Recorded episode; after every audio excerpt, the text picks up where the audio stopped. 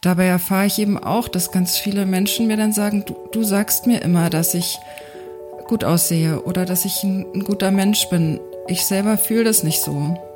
Aber die sind das. Das, das, das ist wirklich in denen drin, aber sie können es nicht sehen.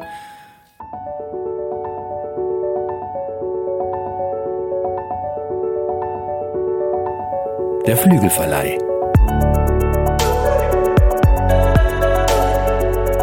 Mit diesem Podcast kommst du an.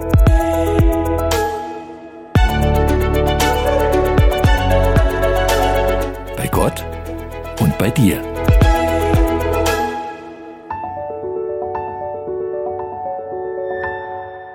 Unser heutiger Gast kennt beides.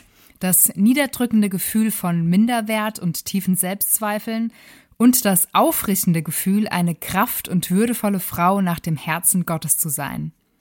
Was dazwischen passiert ist und was die jüdischen Wurzeln der sympathischen Neuautorin damit zu tun haben, die übrigens ganz nebenbei noch vierfache Mutter und Farb- und Stilberaterin ist, das erfahrt ihr in ihrem neuen Buch und in diesem Podcast. Ich sag mal, schön, dass du da bist und Shalom, Christine Müller. Shalom, Desiree. Und äh, Shalom auch, liebe Sigrid. Schön, dass du heute wieder bei uns bist im Flügelverleih. Ja, Shalom auch an dich.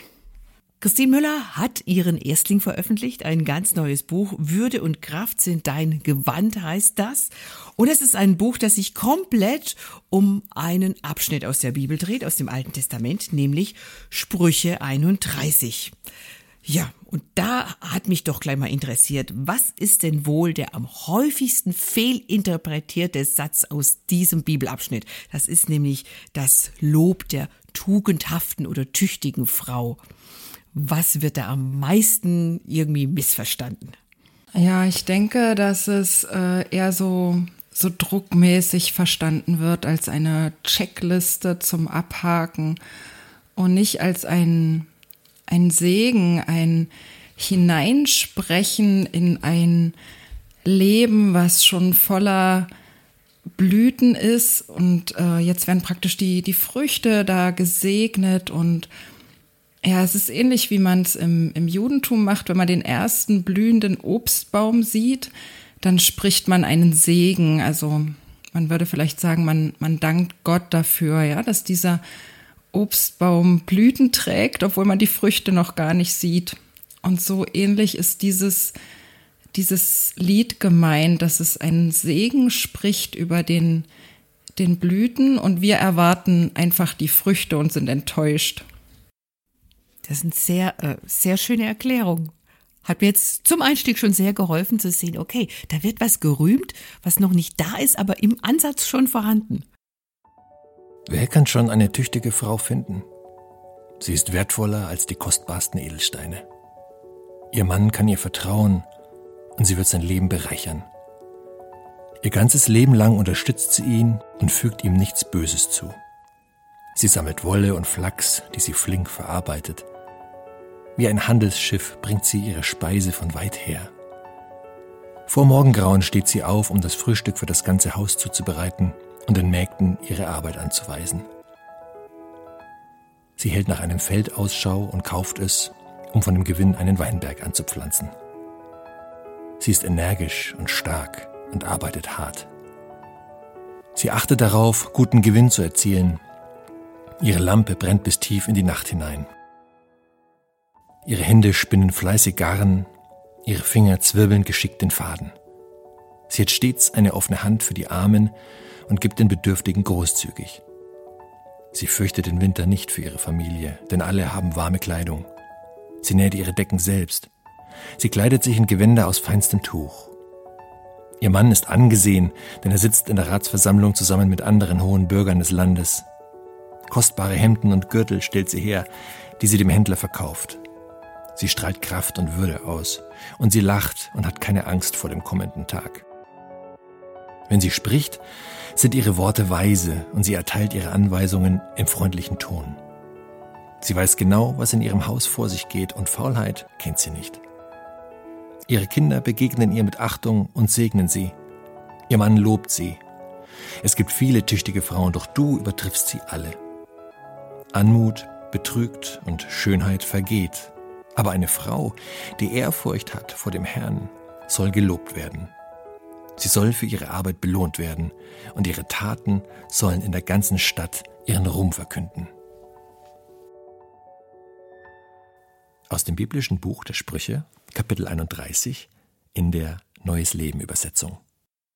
Wie kam es denn überhaupt dazu, dass du ein ganzes Buch über diese paar Verse, könnte man ja sagen, aus der Bibel geschrieben hast? Was war so dein ähm, Herzensanliegen dahinter?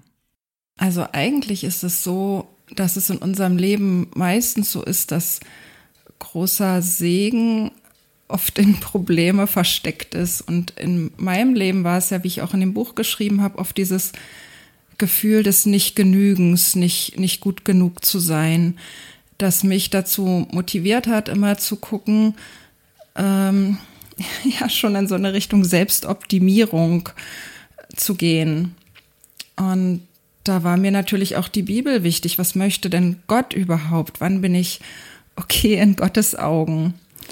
Und äh, mein Vater, der hat mir dann mal ein Hörbuch geschenkt, das hieß Eine Mutter nach dem Herzen Gottes. Und das baute auch so, mhm. so ein bisschen darauf auf. Und dann äh, kam ich so zu diesen Versen, die mich dann eben ganz stark beschäftigt haben. Also erst mehr geärgert haben vielleicht und dann aber ja irgendwie tief berührt haben, dass man gesehen hat, jede Frau setzt die Aspekte vielleicht unterschiedlich um, aber es ist eigentlich in jeder Frau da. Du hast gerade gesagt, dass sie dich auch ein Stück weit geärgert haben. Das finde ich spannend. Was hat dich da geärgert? ähm, ja, also zum Beispiel diese diese handwerkliche Schiene, ja, dieses, sie, sie arbeitet mit ihren Händen und mit Wolle und Flachs. Äh, ich habe überhaupt keine Geduld für diese Sachen, aber ich habe mir natürlich eine Nähmaschine gekauft und habe das alles versucht so zu machen. Aber es ist überhaupt nicht das, was gemeint ist. Es ist auch nicht das, was jeder jetzt umsetzen muss. Und meine Familie hat manchmal vielleicht auch so ein bisschen gelitten unter dem, was sie anziehen mussten, was ich stolz genäht habe. Der Wille war da, liebe Christine, der Wille war da. Ich habe mir gerade überlegt, äh, Desiree, vielleicht wissen manche gar nicht, worüber wir sprechen. Dieses Sprüche 31, das Lob der tüchtigen Frau oder Hausfrau oder der tugendhaften Frau, das ist ja echt ein Brett, wenn man das so liest, was die alles kann und soll. Und da kann man auch verstehen, dass einen das ärgert. Und äh, ich gebe das offen zu. Ich habe das natürlich auch mehrfach schon gelesen und dann immer schnell weitergeblättert, weil ich dachte, okay, das ist ein Level. Sorry, Leute, aber lasst mich raus. in Frieden. Ich bin, genau, ich bin raus. ist nicht meine Lieblingsbibelstelle. Also ich, ich sage jetzt nur mal so beispielhaft. Ähm, es fängt an, mit wem eine tüchtige Frau beschert ist, der ist viel, äh, die ist viel edler als die köstlichsten Perlen das ihres ist ja Mannes. Noch ganz schön. Ja, und dann aber ihres Mannes Herz darf sich auf sie verlassen, auch schön. Und Nahrung wird ihm nicht mangeln und sie tut ihm Liebes und kein Leid ihr Leben lang. Okay, das ist in Ordnung. Aber dann, was Christine gerade sagte, sie geht mit Wolle und Flachs um und arbeitet gern mit ihren Händen. Sie ist wie ein Kaufmannsschiff, das finde ich auch cool. Ihre Nahrung bringt sie von ferne. Sie steht vor Tage auf oh, oh, und gibt Speise ihrem Haus und den Mägden ihr Teil. Sie trachtet nach dem Acker und kauft ihn und pflanzt einen Weinberg vom Ertrag ihrer Hände. Sie gürtet ihre Lenden mit Kraft und macht ihre Arme stark. Also das geht jetzt nochmal ähm, zehn Verse ungefähr so weiter und du denkst so, äh, also nee, das bin ich nicht, das kann ich nicht. Christine, ich habe, ähm, es ist ein Buch erschienen bei uns vor zwei Jahren, auch aus unserem Verlag.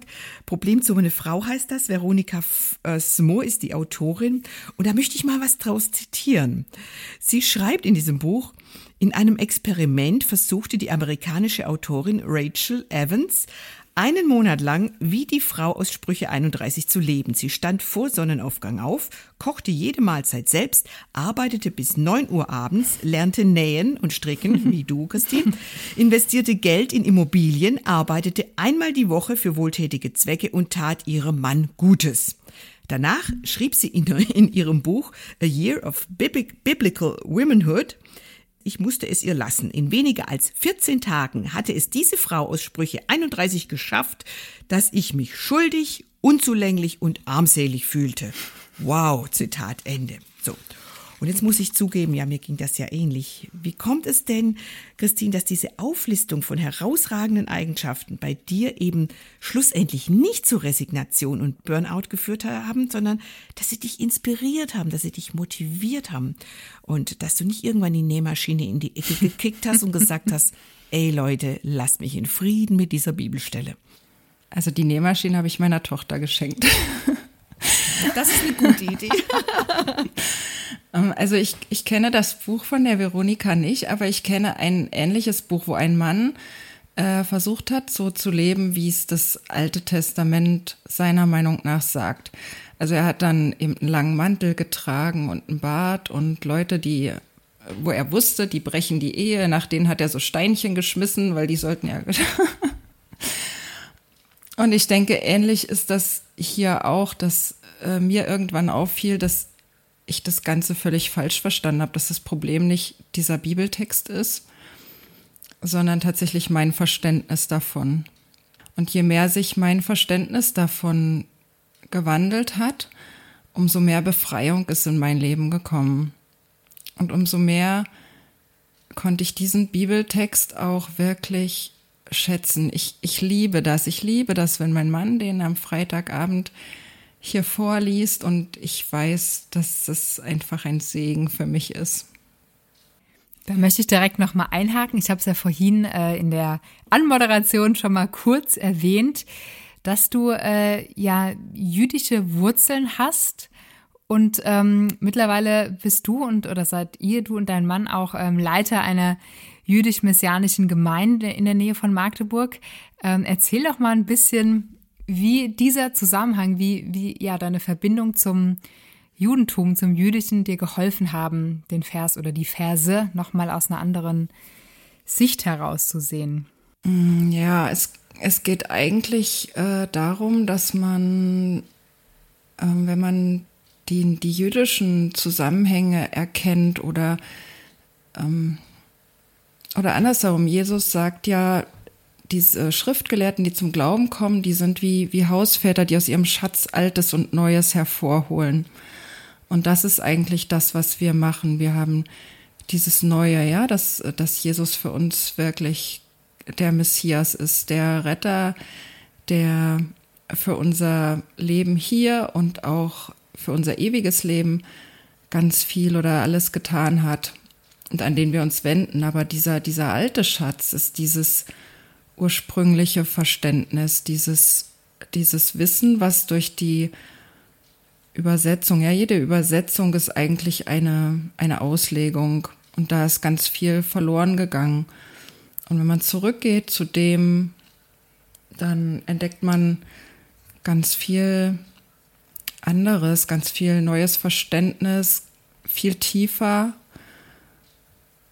ja, das, das hilft dann schon, bestimmte Stellen auch zu verstehen. Du bist ja in einem evangelischen Haushalt groß geworden.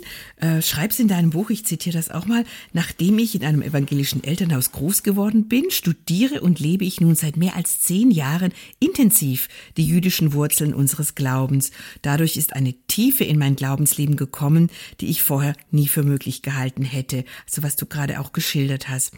Äh, was können Christen denn von der jüdischen Kultur und Denkweise auch lernen für den, für den eigenen Glauben. Also wir für unseren Glauben, auch Menschen, die jetzt keine jüdischen Wurzeln haben.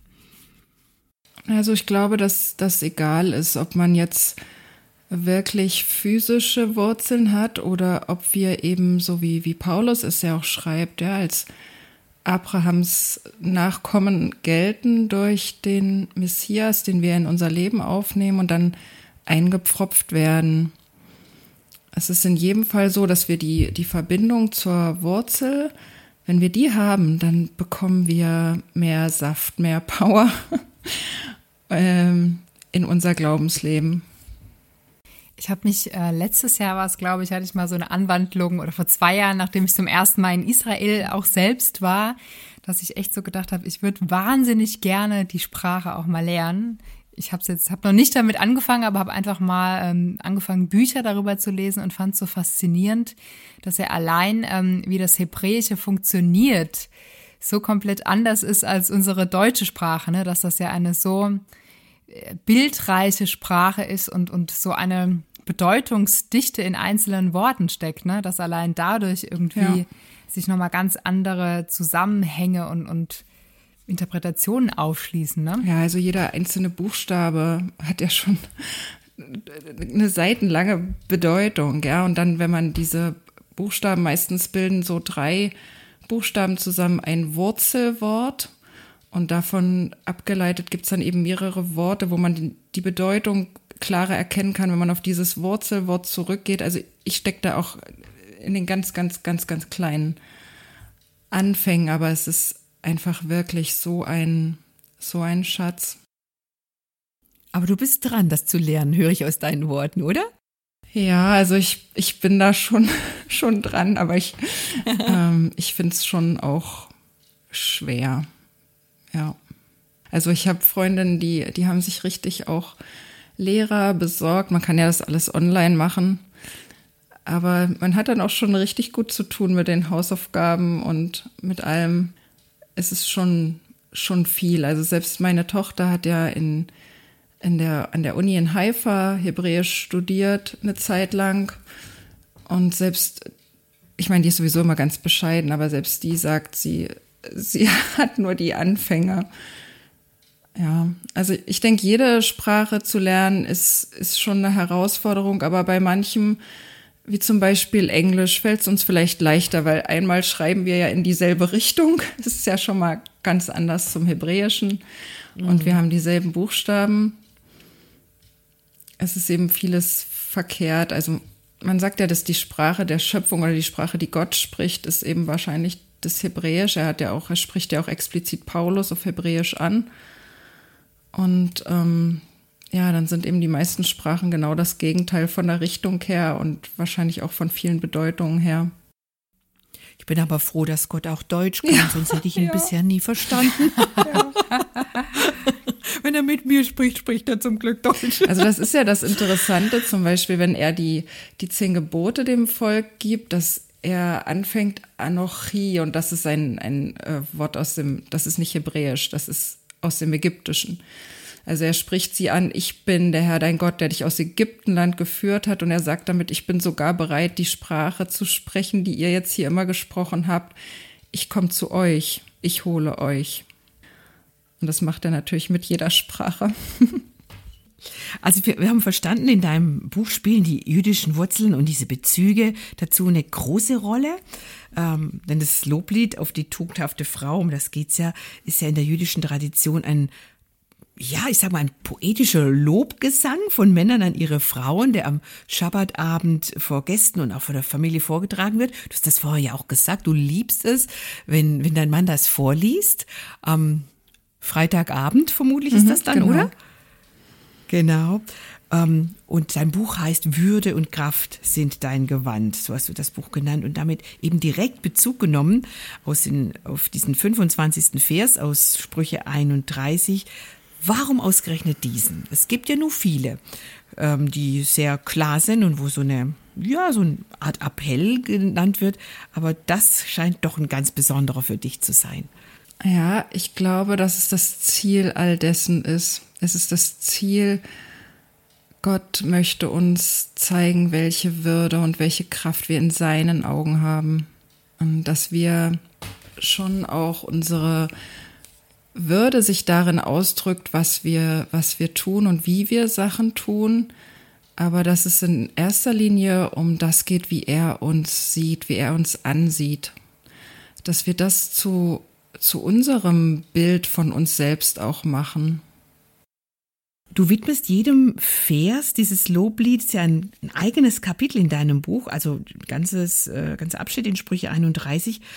Und eben ganz besonders behandelst du diesen Vers 25, der den Titel auch gab. Und das fand ich ganz spannend. Da schlägst du vor, sich an jedem Tag der Woche ein anderes Gewand überzuziehen. Also Würde und Kraft sind dein Gewand. Also sonntags ist es Kraft und Würde, montags Anstand und Besonnenheit, dienstags herzliches Erbarmen, mittwochs Freundlichkeit, donnerstags Demut, freitags Sanftmut und Samstag oder eben am Schabbat Langmut und Geduld. Ich frage mich jetzt, wie kann ich mir denn das so praktisch vorstellen? wenn du da an deinen Wochenkleiderschrank gehst. Wie sieht das aus, Christine? Es ist ein, ein mentaler Kleiderschrank. Also, dass ich mir ähm, das bewusst mache, was ich habe, wie ich sein darf, wie Gott mich sieht. Ähm, und dass ich, wenn ich das Woche für Woche immer wieder durchgehe, also jeden Tag mich damit beschäftige, zum Beispiel, ich nehme mir wie du schon gesagt hast, an einem Tag nur, nur eine Sache vor. Ja, ich sage jetzt nicht, ich muss an jedem Tag die ganze Palette bringen, sondern ich denke jetzt zum Beispiel Geduld oder Sanftmut. Wie, wie kann ich das heute umsetzen? Oder dann, dann kommt eine Situation und mein Geduldsfaden fühlt sich schon ziemlich kurz an. Und ich denke dann, okay, was, was wäre jetzt dran, um, um da noch ein bisschen tiefer reinzugehen und zu üben? Es, es geht nicht um um Perfektionismus, sondern es geht darum, das Woche für Woche zu üben.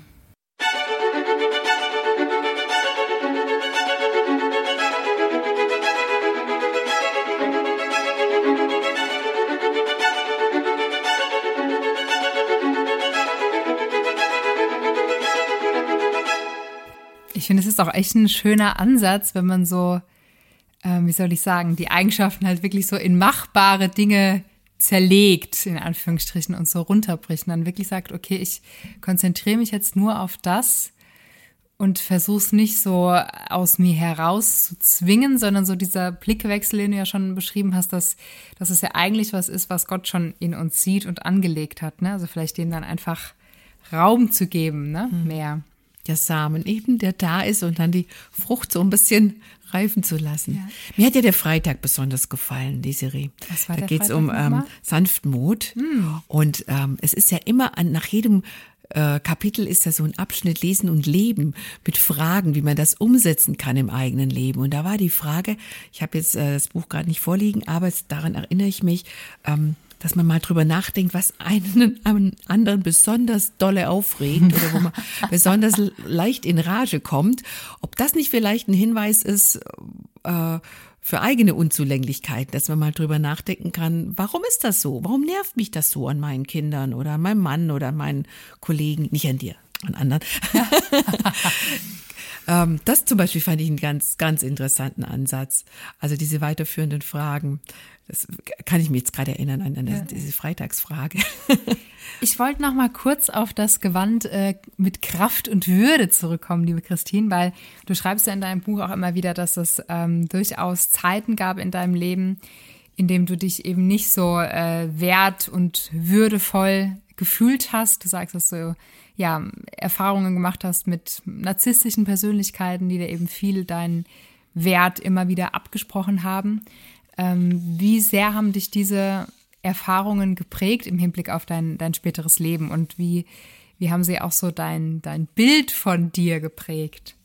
Ja, also das ist genau dieser Punkt, warum ich es wahrscheinlich äh, so genannt habe. Und ich habe ja auch die Farbe dieses Gewandes beschrieben.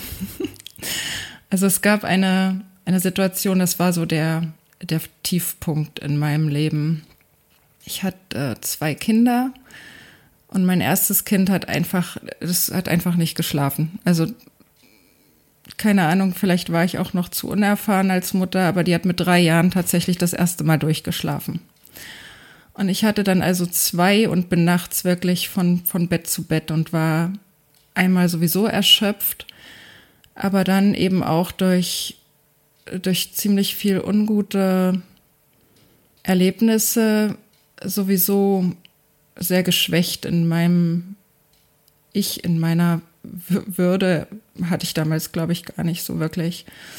Und dann war ich in einer psychosomatischen Klinik für 14 Tage. Und dort hatte ich eine Gestaltenstherapie.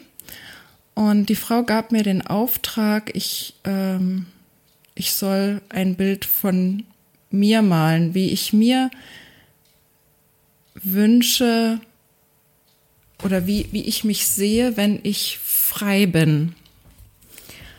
Und ich habe ein, ein Bild von mir gemalt in einem roten Kleid und habe gedacht, wenn, wenn ich frei bin, wenn ich mich wirklich frei fühle, dann, dann möchte ich das zeigen, dann, dann möchte ich das mit einem roten Kleid, so, so möchte ich mich, mich fühlen, so, so schön und sichtbar und nicht mehr voller Scham. Ja, und das war so dieser, dieser Punkt, wo ich mich überhaupt nicht so gefühlt habe. Aber danach habe ich mich gesehnt und da wollte ich hin. Ich musste gerade an das, ist uralt. Kennst du das Lied äh, Lady in Red von Christopher? ja. Wo, wo, wo, wo, er, wo er auch sagt, ich, ich habe noch nie so viel Schönheit gesehen. Wie dich in diesem roten Kleid singt er ja da. Nur das ist als, ja auch so eine total äh, kräftige und leidenschaftliche genau. und selbstbewusste Farbe auch. Das ne? hat er bestimmt auch nicht äh, zufällig gewählt für seinen Song Lady in Red. Wie, wie kam es denn dazu, Christine? Also, dass du, ähm, du hast gesehen, okay, das ist die Sehnsucht, ich in dem roten Kleid, vielleicht sogar tanzend, ich weiß es nicht, aber ich bin hier, ich sitze hier im grauen Sack so mhm. gefühlt. Ich bin am Ende meiner Kraft, ich bin erschöpft, ich bin mehr Zombie als Mensch, weil ich seit drei Jahren keine Nacht mehr durchgeschlafen habe. Ähm, also so stelle ich mir das vor. Unsere Tochter hat 16 Monate nicht durchgeschlafen. Ich dachte schon, das wäre lang. ich sage jetzt nicht mehr, dass es lang ist. Wenn ich das höre, das stelle ich mir unfassbar anstrengend vor. Wie kam es denn zu dieser Wandlung, zu dieser inneren Wandlung, die ja irgendwie ja gewesen sein muss, sonst hättest du jetzt nicht so ein Buch schreiben können. Ja, es ging natürlich nicht von heute auf morgen, ja. Das, das dauert seine Zeit und ich glaube, dass Gott uns durch einen Prozess führt, wenn wir uns nach ihm ausstrecken. Also mein, mein damaliges was, was mich dann so aufrecht hielt, war dieses, dieses Lied, ich weiß nicht, ob ihr das kennt, keiner wird zu Schanden, welcher Gottes hart, sollt ich sein der Erste, der zu Schanden ward. Nein, das ist unmöglich, du getreuer Hort, eher fällt der Himmel, eh mich täuscht dein Wort. Und daran habe ich mich festgehalten, dass, dass niemand, der auf Gott vertraut, der geht unter, sonst wäre ich der, der Erste und das, das kann nicht sein über diese ganzen Jahrtausende. Und daran habe ich mich festgehalten und habe immer wieder Gott um Rat und um Hilfe ja angefleht, gebeten. Also ich habe viel Gebetstagebuch geschrieben, wo ich das aufgeschrieben habe, was mich beschäftigt, wo ich Not habe mit mir selber oft, mit den Umständen und habe ihn gebeten, mir zu helfen, mich zu verändern. Und er hat dann wirklich nach und nach all diese Situationen geschenkt, wo, wo immer wieder so eine Kapsel aufbrach und neue Freiheit in mein Leben kam. War das auch die Zeit, in der du ähm, begonnen hast, dich nochmal intensiver mit, mit deinen äh, jüdischen Wurzeln zu beschäftigen? Oder war das früher oder das später? Das war früher, genau. Mhm. Das kam dann später so dazu. Ich, ich würde gerne noch mal bei den Farben nachhaken, weil das finde ich ganz spannend, Christine. Du bist nämlich Farb- und Stilberaterin äh, haben wir das eigentlich schon verraten, die das Serie? Das kam in der Anmoderation okay, vor. Ich sollte besser zuhören. ja, eigentlich habe ich zugehört. Ähm, genau. Und, und jetzt hast du das erzählt mit dem roten Kleid und du hast ja auch ähm, jedem Gewand, das da in deinem inneren Kleiderschrank ist, äh, eine Farbe zugeordnet eben das rote Kleid der Kraft und Würde. Ähm, Demut ist blasslila, habe ich mir gemerkt. Ich glaube, äh, die Geduld ist blau, oder? Stimmt das? Ähm, Genau, das finde ich irgendwie spannend, diese zugeordneten Farben. Hat das eine besondere Bedeutung oder oder tatsächlich, es gibt ja Menschen, die in Farben denken, die hören irgendein Wort und denken sich eine Farbe dazu. Äh, bist du jemand, der, der, der so tickt? Nee, das bin ich nicht. nee, es ist eher so, dass diese, diese äh, Farben, es gibt auch diese Psychologie der Farben, ne, wie man bestimmte Räume gestalten oder einrichten soll, diese Wirkung der Farbe. Und äh, die habe ich dabei mehr so eher instinktiv berücksichtigt. Der Blau bringt ja auch so viel Ruhe einfach rein. Und wenn ich Geduld brauche, dann ähm, ist es vielleicht schlecht, wenn um mich herum ganz viel Orange und Rot ist. Genau, das, das peitscht eher ein bisschen mhm, auf. Genau. Also du hast so praktisch überlegt, was, was passt von, vom, vom, vom Wort her, welche Farbe passt ja, dazu. Ja, von der Wirkung was, her, der Farbe, was, ja ist ja. genau rosé oder oder pink oder oder eben blasslila, genau. Ich war ich war heute in, in einem Studio woanders, da war der Teppich in so einem schmutzig grün. Dachte ich, könnte hier nicht arbeiten. von der Farbpsychologie dachte ich, was hat sich der Innenarchitekt hierbei gedacht? Ja, du hast, hast so ein bisschen an, angedeutet, ähm, dass du wirklich aus einer schwierigen Vergangenheit auch kommst, dass da toxische Beziehungen waren, dass, ähm, dass es ein missbräuchliches Umfeld war und du als Mädchen eigentlich nie die Wertschätzung und Anerkennung äh, bekommen hast, die gut für dich gewesen wäre.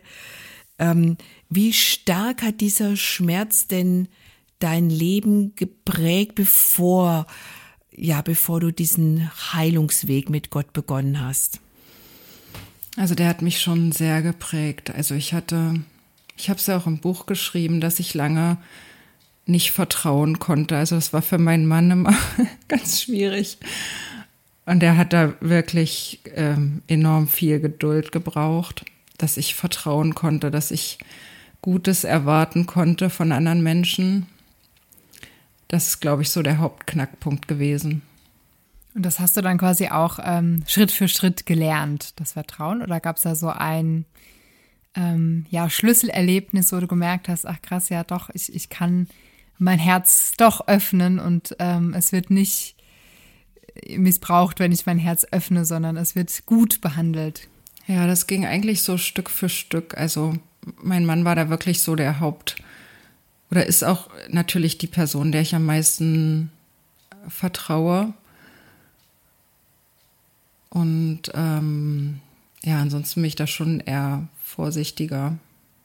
Aber er hat einfach da immer wieder, auch oft habe ich Sachen ganz, ganz aggressiv verstanden, die er nie so, so gemeint hat, einfach weil es in meiner Vergangenheit oft so, so war, dass man ungeduldig mit mir gesprochen hat oder ähm, eben in einer Weise, dass mir gesagt wurde, du verstehst aber auch gar nichts oder du bist nicht gut genug. Und er hat jetzt ähm, einen Satz gesagt und, und ich habe den schon wieder so verstanden. Also eine Situation weiß ich zum Beispiel, ich habe was gesucht, bin zu ihm gegangen, habe gesagt, ähm, weißt du, wo das und das ist? Und dann sagt er, na dann kann es doch nur noch dort und dort sein. Und er dachte aber für sich so, okay, wenn es dort nicht ist, dann hatte ich es wahrscheinlich dort zum letzten Mal. Und ich habe aber sofort verstanden, ja, also, dass du das nicht weißt, es kann auch nur noch da und da sein. Mhm. Aber das war nie seine Intention, sondern das ist einfach eine Sache, die ich aus meiner Vergangenheit mitgebracht wurde, dass in einer ungeduldigeren Weise mit mir gesprochen wurde. Du schreibst ja in deinem äh, Vorwort auch, dass es dir quasi ein Anliegen ist, anderen Frauen so ihren, ihren Wert und ihre Würde und auch so diese Sehnsucht nach ähm, Anerkennung und Liebe und, und Freiheit zu stillen. Also du, du möchtest ja auch anderen Frauen helfen, in dieses, ähm, ja, ich sag mal, gesunde Leben zu kommen, äh, in dem man sich wertvoll und würdevoll fühlt. Ja. Und es gibt ja leider viele Frauen, die ähm, Ähnliches erlebt haben, in welchem Kontext auch immer. Ähm, was würdest du diesen Frauen raten, die eben auch schon so tief verletzt wurden in ihrem Wert? Ähm, was kann helfen, dass dieser Wert, diese, diese Würde ähm, wiederhergestellt wird in uns? Also als erstes ist für mich natürlich wichtig, wie begegne ich diesen Frauen? Und das weiß ich ja nicht. Also ich, ich habe einige Arbeitskolleginnen oder, oder Bekannte, die lerne ich kennen und man, man denkt nach außen alles schick. Und dann spricht man mit denen und dann sieht man ganz viel Schmerz, der hinter der Fassade ist, ganz viel schlimme Erfahrungen, ganz viel Leid. Und äh, deswegen bemühe ich mich von Anfang an, mit jedem Menschen freundlich umzugehen, wertschätzend umzugehen, geduldig nach Möglichkeit und äh, eher hilfreiches Feedback zu geben. Und dabei erfahre ich eben auch, dass ganz viele Menschen mir dann sagen, du, du sagst mir immer, dass ich gut aussehe oder dass ich ein, ein guter Mensch bin. Ich selber fühle das nicht so.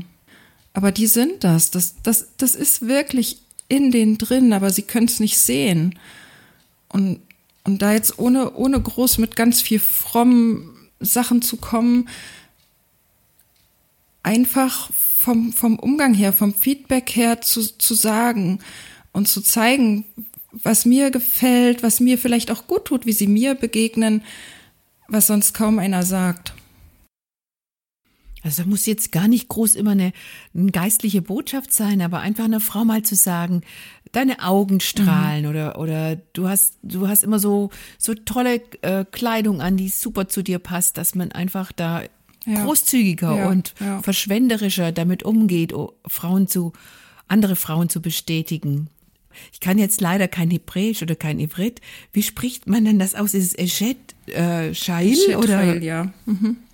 Eshet Chail, das ist ja doch auch sowas, wo man anderen Frauen einfach so ein so, so Mut zuspricht. Mhm. Ist das so ein, mhm. so habe ich das verstanden, so ein Ausspruch, der, sag mal genau, was er bedeutet und, und was da so drinsteckt in, in diesen zwei kurzen Worten. Also das ist ja der Beginn eben, ja, also wir hatten es ja schon ein paar Mal jetzt besprochen, man sagt im Deutschen tugendhafte oder tüchtige, aber das ist ja nicht die, nicht wirklich eine gute Übersetzung, meiner Meinung nach. Eshetrail, das ist äh, die, die tapfere Frau, ja. Also im Deutschen würde man sagen, du schaffst das oder tapferes Mädchen, du kriegst das hin. Ich, ich weiß, dass, dass du das packst. So sagt man im Deutschen vielleicht eher. Mhm. Also das wäre wär so deine, deine Idee, dass wir uns gegenseitig als Frauen immer mehr dieses auch zugestehen und zusprechen. Dieses Eschet Chail, du packst das, ich, ich sehe das in dir, da ist eine Kraft, da ist eine Würde, da ist eine Stärke und ähm, pack's aus, lass es leben quasi.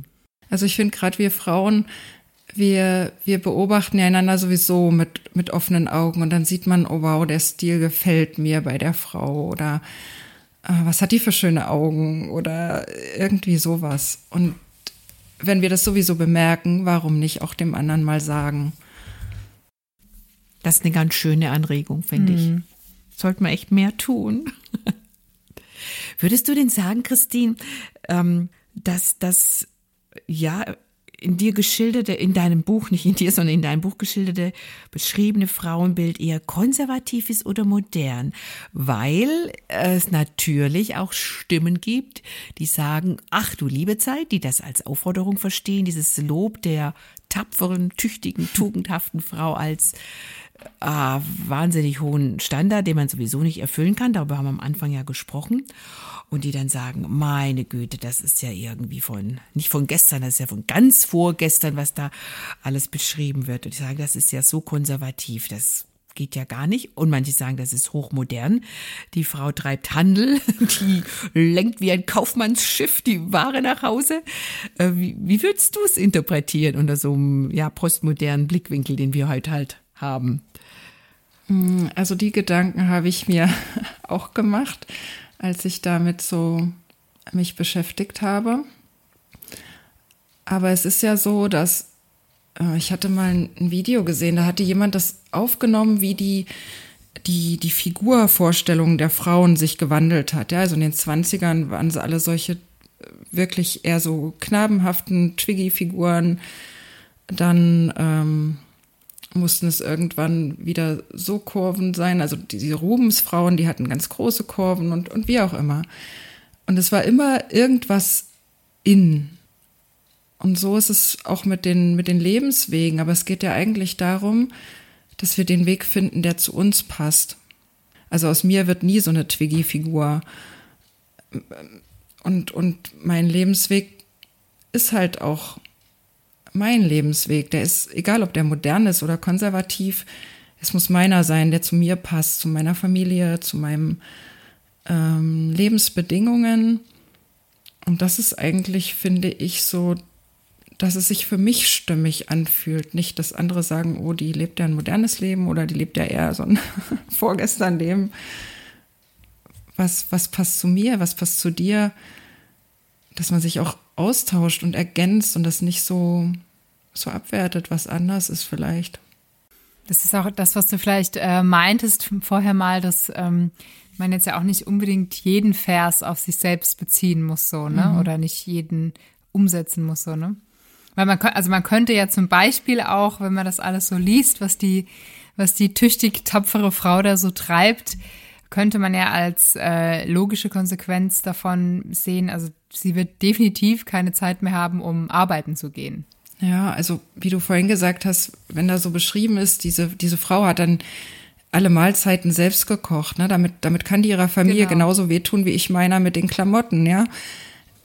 Also. Je nachdem, wie sie kocht. genau, ne? Und äh, es, es geht halt darum, sie gibt denen zu essen, ja, das schon, aber ähm, ja, wo hat sie es her? Das steht nicht. Ne? Also ich, hm. ich kann das so wirklich umsetzen, wie es für mich passt, ohne mich dabei unter Druck zu setzen. Also meine Kinder haben alle anzuziehen, auch wenn ich es nicht genäht habe. Es ist ich kann auch nicht Haare schneiden. Also manche Frauen können ganz toll Haare schneiden. Ähm, bis ich den Pony bei meiner Tochter gerade hatte, war der fast nicht mehr vorhanden. Das hast du wahrscheinlich auch nur einmal genau. gemacht und, nie, und nie wieder. Ich habe meinem Sohn auch mal so eine so eine Scharte, also ich, ich schneide keine Haare, ich ziehe den einfach den Rasierapparat über den Kopf. Aber das fand er früher gut, jetzt kann man es nicht mehr machen. Einmal habe ich ihm so eine böse Scharte reingeschnitten. Und der war aber noch so jung, dass er mir vergeben hat. Für, sag Mama, ist nicht schlimm, ich setze eine Basecap auf. Das, das, ist, das ist Vergebung, dachte ich. Ja. Genau. Ähm, eine Sache, die mir noch aufgefallen ist, das liegt nicht an deinem Buch, das liegt am Urtext, das liegt an Sprüche 31, dass dieser Text sich ja eigentlich vornehmlich auf Frauen fokussiert, die verheiratet sind. Klar, da ist auch vom Mann die Rede, sie tut ihrem Mann Gutes und der Mann ist bekannt in den Toren, also es ist auch ein, äh, ein Mann, der Würde und Ehre hat und Frauen, die Kinder haben. Denkst du denn, Christine, dass dieser Text auch kinderlosen Singlefrauen irgendwas zu sagen hat oder dürfen die jetzt einfach mal getrost weiterblättern und sagen, so, das betrifft mich jetzt mal gar nicht? Mm, also, das ist ja wieder, wieder der Punkt, ne, wo, was, was passt in mein Leben und was passt eben nicht in mein Leben. Also Singlefrauen, die sitzen ja nicht alleine in ihrem Kämmerchen und ähm, sind nur mit sich beschäftigt, sondern die, die gehen ja auch raus, die, die helfen und unterstützen vielleicht Familien oder haben ja auch ihre Freunde, ihre Beziehungen. Und es gibt ja ganz viele Aspekte, die kann man da genauso anwenden. Zum Beispiel, sie gürtet ihre Lenden mit Kraft und macht ihre Arme stark. Dafür muss man nicht verheiratet sein. Ja, genau. Oder ich kenne ganz viel verwitwete Frauen, die die eben auch den Mann nicht mehr zu versorgen haben, die aber eben gucken, wie geht's jetzt den Nachbarn, ja, wer, wer braucht jetzt hier Hilfe oder ähm, wo kann ich mich hier einbringen, was kann ich noch dazulernen oder so. Also es ist schon, denke ich, für, für jedes Leben wichtig.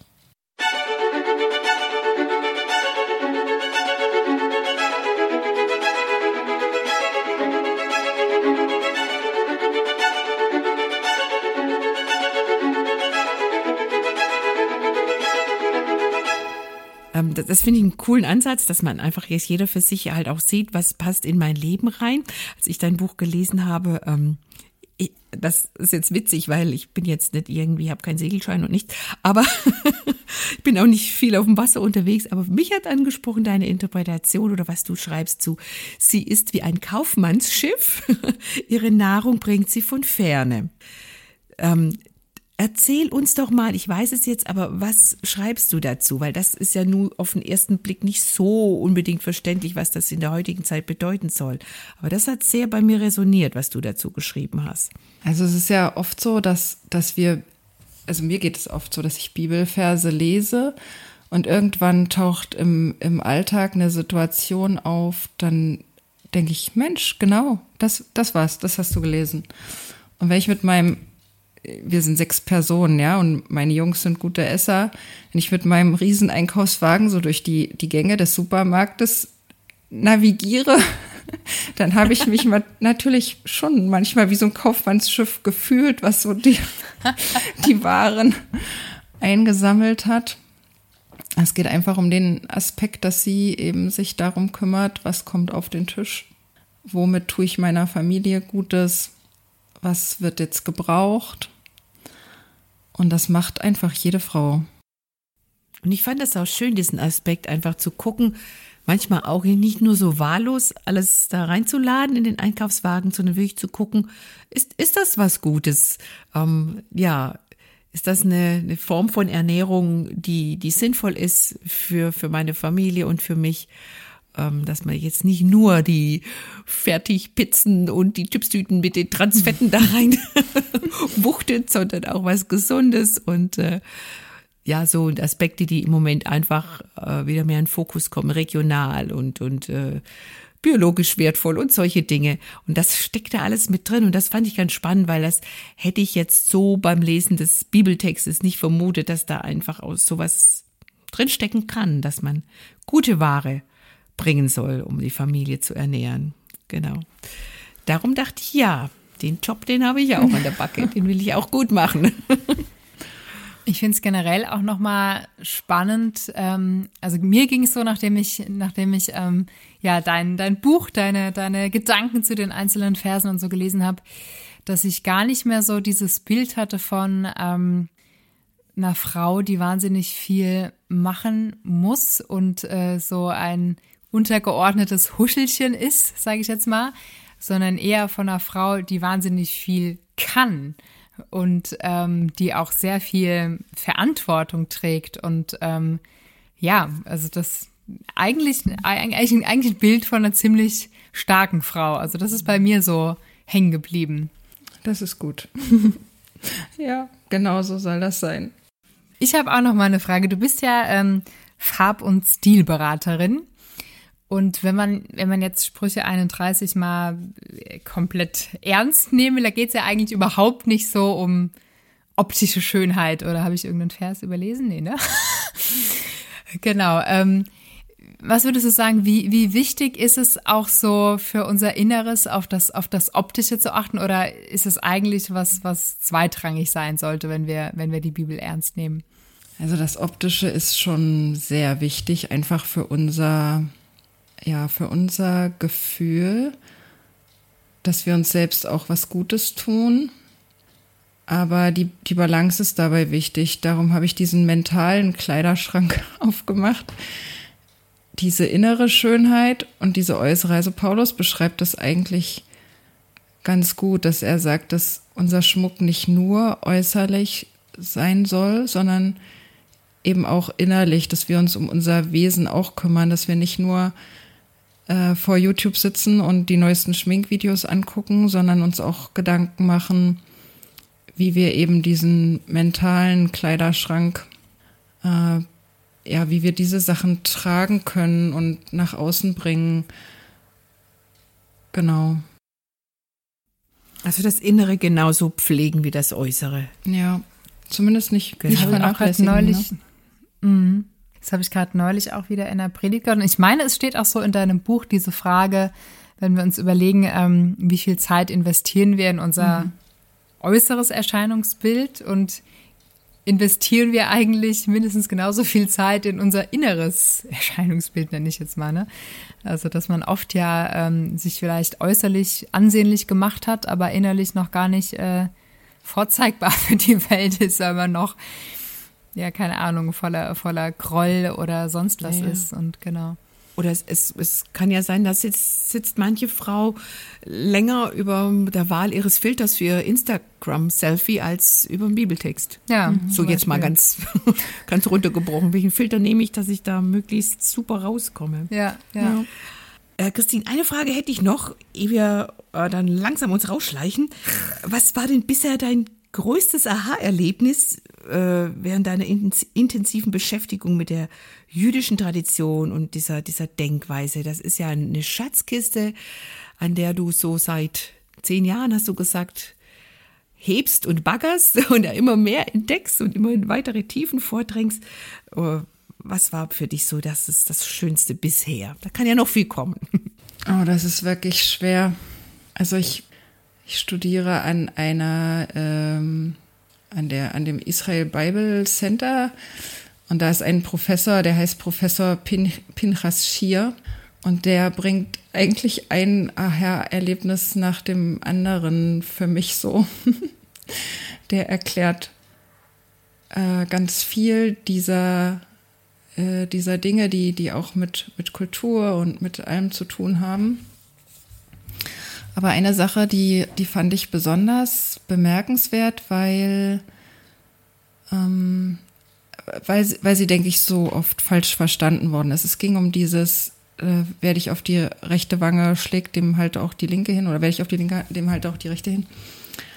Und ähm, das hat er für uns in, in, in christlichen Kreisen immer so dieses, lass alles mit dir machen, so nach dem Motto, ne? Oder nimm das einfach hin, wenn du ungerecht behandelt wirst. Und die, die Bedeutung, die das eigentlich hat, die ist, die ist total fern davon. Wir haben das hier bei uns im Gottesdienst auch mal so ein bisschen nachgestellt. Und zwar durfte damals nur mit dem Handrücken geschlagen werden. Also unter, untergebene Sklaven oder, oder Kinder, die jetzt unter einem stehen, die hat man mit dem Handrücken geschlagen. Und ich erinnere mich, wenn mein Vater so angedroht hat, wenn ich irgendwie ähm, vielleicht frech war oder irgendwas, dann hat er das so angedeutet, dass er so ausgeholt hat und der Handrücken zeigte dann zu mir, so dass er ich weiß nicht, ob das jetzt so verständlich ist, aber jedenfalls wurde mit dem Handrücken auf die, auf die Wange geschlagen. Und ähm, wenn einem also jemand so begegnet ist, dann sagt Jesus, dem halte auch die andere Wange hin. Aber die andere Wange konnte er mit dem Handrücken nicht erreichen. Da hätte er die Handfläche nehmen müssen. Und dieses römische Recht, das war damals ganz streng. Man durfte niemanden mit der Handfläche schlagen, schon gar keinen, der einem irgendwie ähm, unterlegen war. Damit hat man nämlich angedeutet, er ist mir ebenbürtig und ich habe ein, ein juristisches Händel mit dem. Also das hatte ein Nachspiel. Und wenn mich also jemand so behandelt, dann soll ich ihm bewusst machen, mit welchem Recht tut er das. Und genau das ist ja auch was, was Jeshua dann tut oder Jesus tut, als er äh, vor dem hohen Priester steht, wird er geschlagen und er sagt, warum tust du das? Mit welchem Recht? Oder auch Paulus, da gibt es in der Apostelgeschichte eine Stelle, da wird er geschlagen, da macht er dasselbe. Da sagt er, er benutzt sogar ein Schimpfwort, weil er nicht weiß, dass das der hohe Priester ist. Er sagt zu ihm, du getünchte Wand, wer gibt dir das Recht, mich hier schlagen zu lassen gegen das Gesetz? Also er, es ist nicht dieses, dieses alles hinnehmen und mit mir alles machen lassen, sondern es ist dieses hinterfragen, mit welchem Recht tust du das, warum. Du hast kein Recht, jemanden zu schlagen. Und genauso ist dann das zweite Beispiel mit der zweiten Meile. Ähm, also es gab nur, nur eine Situation, wo jemanden einen gezwungen hat, eine Meile zu gehen. Und das war damals bei den äh, römischen Soldaten. Also jetzt können wir uns das vielleicht vorstellen, so ein bisschen, wo wir ja mental auch so ein bisschen im Kriegsgeschehen drinstecken, dass die also jede Menge Equipment da auch zu bewegen hatten und die hatten damals keine Lkw, keine Flugzeuge, die mussten äh, vieles eben auf irgendwelchen Pferdewagen oder das meiste eben einfach per Fuß mussten die Soldaten ganz viel tragen und die hatten oft Gepäck, was 40 Kilo wog. Und dann waren die natürlich, es ist ein heißes Land, die sind, die sind genauso K.O. gewesen und die wollten ihre eigenen Leute nicht aufreiben. Also haben sie ein Gesetz erlassen, wenn man nicht mehr kann, dann konnte man jemanden schnappen irgendwo und konnte den äh, verpflichten, eine Meile dieses Gepäck zu tragen. Aber die haben dieses Gesetz so beschränkt, weil die wollten natürlich nicht noch mehr Aufruhr schüren. Wir, wir wissen ja auch aus der Bibel, auch in äh, Jesu Kreisen waren ja eben diese aufständischen, Simon der Zelot war mit dabei, die ja Aufstände geplant haben, die rebelliert haben gegen diese Besatzung der Römer. Und darum haben sie gesagt, exakt eine Meile.